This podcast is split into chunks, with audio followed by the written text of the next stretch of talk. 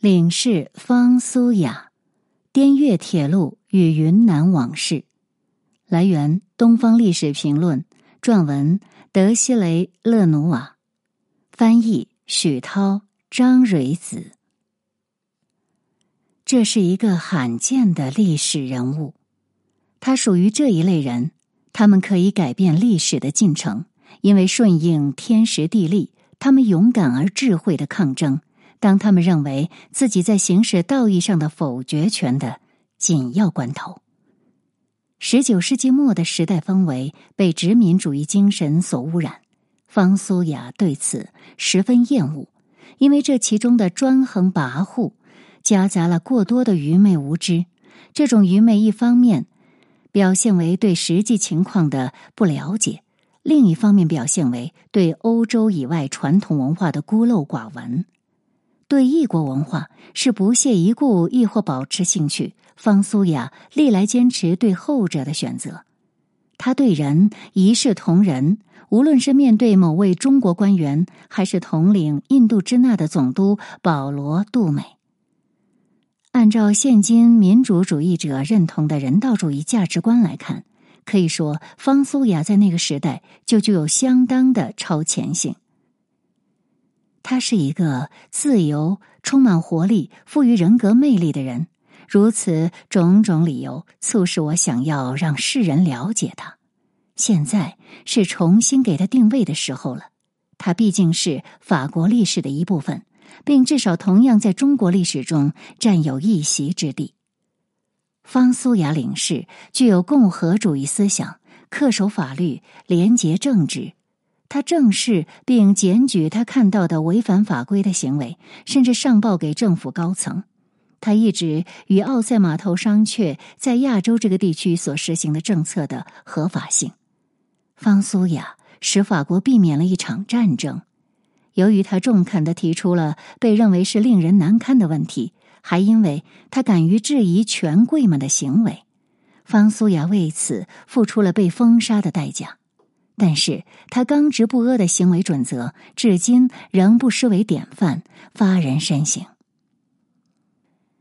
殖民代理政府驻地是一幢巨大的白色殖民风格的别墅，矩形建筑坐落在一个充斥着各种热带植物的大花园内，香蕉树伸展开深绿色的宽大叶扇，近旁是硕大的龙舌兰。这种植物肥厚的灰色叶掌可达三米高，天空呈铅灰色，空气沉闷。首席执政官保罗·贝尔在此地组建了他的内阁，彼时他刚上任不久。保罗·贝尔这个名字鲜为人知，人们至多就是通过街道和学校的名称接触过他。这个称谓对我们来说十分空泛。无法将它与任何确切的历史痕迹联系在一起，只有对近代史感兴趣的人才能将它与甘必大联系起来。一八八零年代的最初，他曾在甘必大领导的共和政府任教育部长，因此近代史研究者对此人的评价先入为主的予以肯定。显然，这几乎是这个历史人物唯一为人所知的一面。而与此相反，保罗·贝尔殖民活动的那一面，仅保留在专家们的记忆中。然而，方苏雅所熟悉的保罗·贝尔是法国政治格局中最虔诚的殖民主义者之一。保罗·贝尔狂热的支持法国对东京的征伐，作为第一任驻地执政官的他，发誓倾力开发这片热土。该官方职位刚刚设立，而他十分满意这个对胃口的新职务。时年五十二岁的他，当属那个年代名副其实的政治家。他具有相应的特质：民族主义者、共和主义者、热忱的政教分离支持者、坚定的唯科学论者，尤其狂热的支持非洲和亚洲的殖民行动。在教育部任职期间，他留给人的印象是一位专横的铁腕人物。对他的支持主要归功于自一八七二年担任约讷省议员以来的业绩，以及他对扩张主义理论的维护。此人对折中路线不屑一顾。一位《费加罗报》的记者这样描述他：他行走时昂着头，撇着嘴，圆帽紧扣在平整的头发上，笔直向前，用肩膀撞开挡道的人。生活中的他依然如此，勇往直前，自信满满。当时待命赴任的方苏雅对他的看法也大致如此。从马赛出发，一路同行的五周旅程，使方苏雅有足够的时间对保罗贝尔形成初步印象。接下来十天，从海防至河内的航程，使这种印象更加细致清晰。在墨尔本号游轮上，方苏雅看到保罗贝尔当众宣称，他有最充分的资格评价未来的被治理者。他说的如此肯定。然而，他对被治理者的了解仅限于在巴黎得知的法国在亚洲实行的政策。在方苏雅看来，这样一个自认为观念开明的人是难以令人信任的。但是他观察到保罗贝尔网罗在身边的组阁成员已经接纳了他的世界观，而他很快就宁愿与这些人保持距离。方苏雅明白，必须与这些年轻的殖民狼共舞。他们戒备的注视着这个身材挺拔的黄头发年轻人，态度有所保留。方苏雅属于引人注目的人，沉稳的气度和毫无矫饰的自然举止与咄咄逼人的目光形成鲜明对照。他那炯炯有神的目光映衬着线条分明的白皙的脸庞，令人望而生畏。方苏雅谙熟此道。乐于将它用作与这些对手间的一道屏障。一抹上翘的、色泽比头发还深的小胡子，装点着带有讥讽表情的面容，与他近乎有威慑力的个性形成反差。方苏雅在会客厅内的红木长桌旁就坐，他审视着身旁的人，他们眼睛放光，因为分配职务的时刻到了。在客厅中央，保罗贝尔依次宣读。优先权给了他的心腹方苏雅。注意到三个主要人物占据了最好的位置。内阁首席位子归属于团队中最年轻的成员约瑟夫·夏耶，他年仅二十二岁，却已经是巴黎政治学院的教师。他为自己是争论杂志社的通讯记者而自豪。经过做律师的磨练，他对辩术驾轻就熟。此人野心勃勃，他的死党是一位三十一岁的男子。此人面如满月，黄色唇须，来自奥塞尔，是保罗贝尔的同乡。他名叫安托尼·科洛布科夫斯基。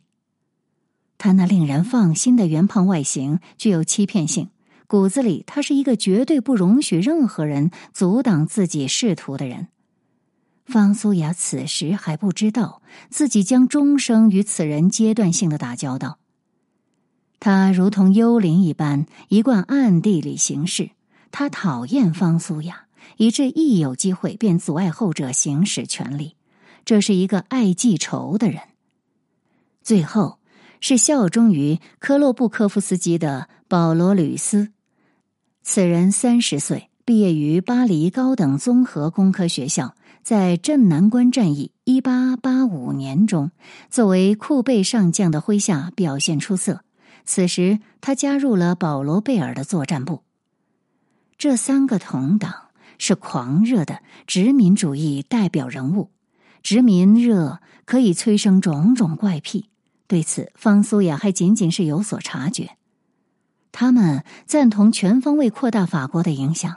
贸易强权主义、领土扩张、科学传播论、文明传播使命，方苏雅在他们身上预感到缺乏节制和顾忌的态度，而他拥戴的是在共和理想庇护下和平的法兰西形象。他因此被视为温和派，委派以办事员的职务，领取六千法郎的薪金。方苏雅是不属于他们的人。他二十九岁，没有任何背景。的确，他此行充满悬念，连他自己都感到意外。怎么不令人费解呢？似乎有一只看不见的手，鬼使神差般将他牵引至印度支那扑朔迷离的境遇中来。方苏雅本可能永远不认识阿拉斯省长保罗·比乌。六年前，比乌发现方苏雅身上具备睿智、勤奋、品行端正的品质，这些都是比乌物色合作者时所期待的品质。经过短暂的试用期，方苏雅被任命为办公室主任。而后，他随比乌来到巴黎，供职于内政部。一八八五年，方苏雅成为外交部干部队伍的候选人。当时，这批干部是为安南和东京地区的行政部门配备的。就这样，按照他自己的话说，命运将他抛向了远东之路。方苏雅于一八五七年八月二十日出生在吕内维尔，父亲是经营呢绒的商人。母亲温柔而含蓄。一八七零年战争失败，导致他的家庭生计窘迫，其父不堪重负，死于伤寒热。不久，母亲也因肺部充血而谢世。十六岁的方苏雅被抛入成年人的冒险世界，如同那个时代的人一样，他的家庭具有爱国主义与共和主义思想。方苏雅继承了这些思想。他热爱大自然，本想进入享有盛名的林业大学学习，但是父母双亡，促使他开始学习法律，获得了实实在在的法律知识。后来，他提前应征入伍，在一个驻军城市从事适合无背景的勇敢男人的职业。但是，一八八六年的这个春季，命运将他带到那个会客厅，面对保罗·贝尔。保罗·贝尔制定了宏伟的政治计划，并打算坚决贯彻这些计划。其内容是稳定局面，建立一个非军方的政权，开发属地。若要推进前任们的事业，他必须克服以前的弊端，任务很艰巨。那么，一八八六年，法国在印度支那要寻求什么呢？印度支那这个词的来源。昭示了西方人在世界这一地区争夺地缘政治利益的痕迹。如今进军亚洲俨然成为明显的趋势。凡是去过那里的人都会看到一个变革的世界。亚洲的经济发展速度超过其他地方。亚洲对西方的诱惑力首先是物质利益。这种现象在十九世纪时已然如此。尽管法国官方的宣传遮遮掩掩。我们现今所说的世界一体化，某种程度上，亚洲早已不断上演了。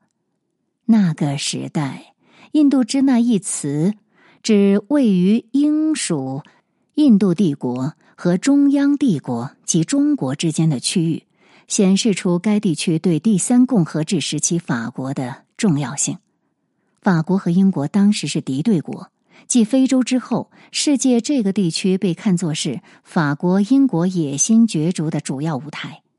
法国在印度支那半岛的殖民扩张，旨在抵制大不列颠帝国的强权。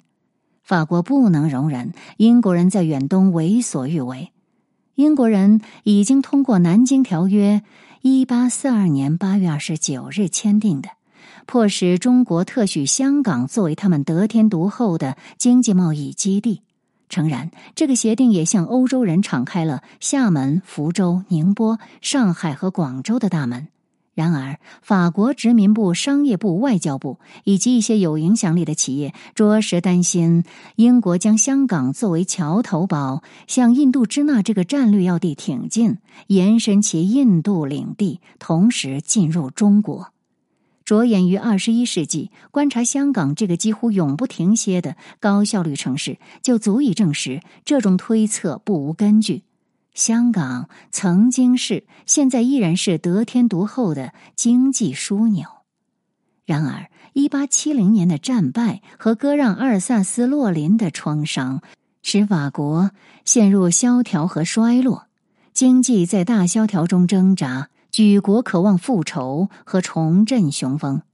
按如费里的话说，法国指望从他的亚洲殖民帝国那里得到新的财富资源、势力范围和全新的工业及贸易活动的广阔空间。法国的产品需要在那里找到市场，而修建必要的贯通道路，这对于敢于冒险的人来说，意味着诸多机会的到来。由此看来。当代法国政界对直接与亚洲有出口贸易的法国企业所持的态度，可谓与当年是如出一辙了。人们在那里角逐、急功近利。如果持续这种局面，而不愿深入理解对象国的文化，那么无论过去还是现在，堕入战略的失误通常在所难免。而这种谬误往往会误导那些瞄准同一市场的竞争者。虽然不能妄下结论，但一个不争的事实是，有些国家比另一些国家输出的产品多。无论在十九世纪还是在二十一世纪，与同时代人一样，方苏雅熟悉那位英雄的故事。此人如同神话般成为法国印度支那政治路线的表率。他就是弗朗西斯·安叶。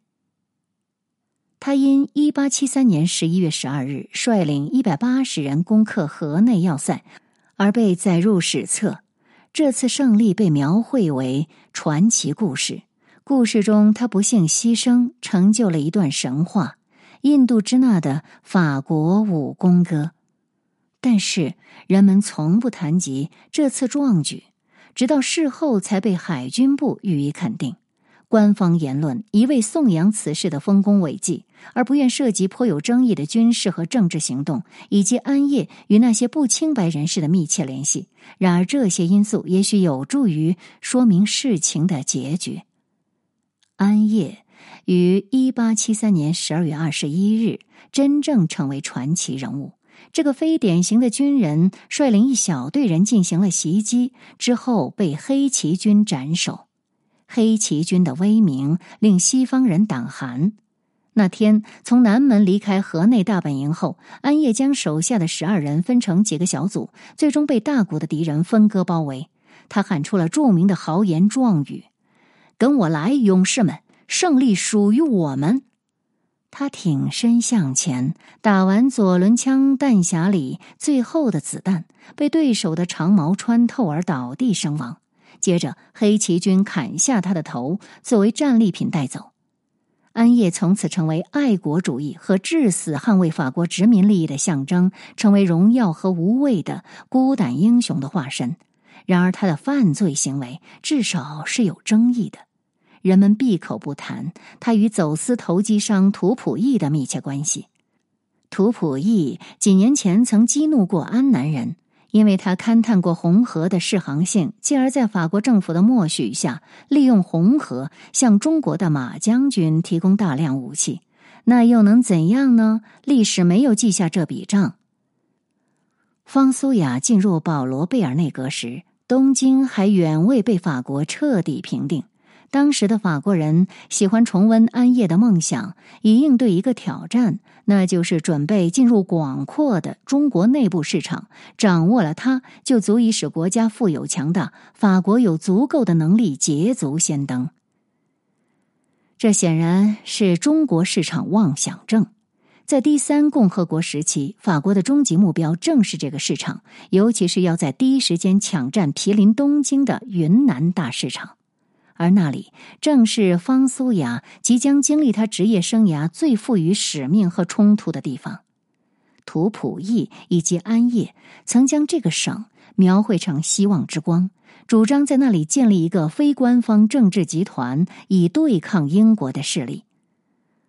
无论对不知情的公众，还是对钟情于战无不胜的法国神话而无视不甚乐观的事实的人而言。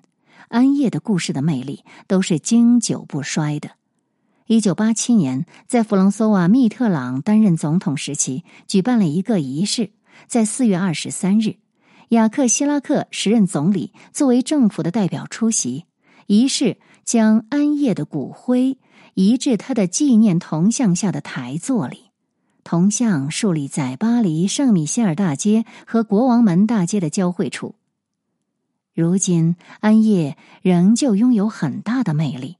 他的故事呈现在无数的历险记中，甚至被收入一些越南旅游指南。这并非带有恶意，但是他被描绘成一个正面的英雄，黑旗军的受害者，而凡是黑旗军的麾下，则一律被视为奸诈之徒。感到奇怪吗？